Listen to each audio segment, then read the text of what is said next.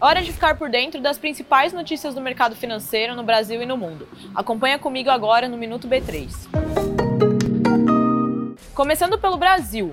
E o Ibovespa fecha com queda de 0,78%, com os investidores repercutindo os desdobramentos do episódio envolvendo Americanas e as sinalizações do governo sobre a autonomia do Banco Central. No acumulado da semana, o Ibovespa teve uma valorização de 1,01%. E com o fechamento do pregão nesta sexta-feira, a B3 excluiu as ações da Americanas dos seus índices, incluindo do Ibovespa e do Easy. A empresa entrou em recuperação judicial, depois de informar uma falha contábil de 20 bilhões de reais. E vamos ver agora como o mercado norte-americano fechou? As bolsas de Nova York fecharam o pregão de hoje em alta robusta, concentrado especialmente no setor de tecnologia e serviços de comunicações.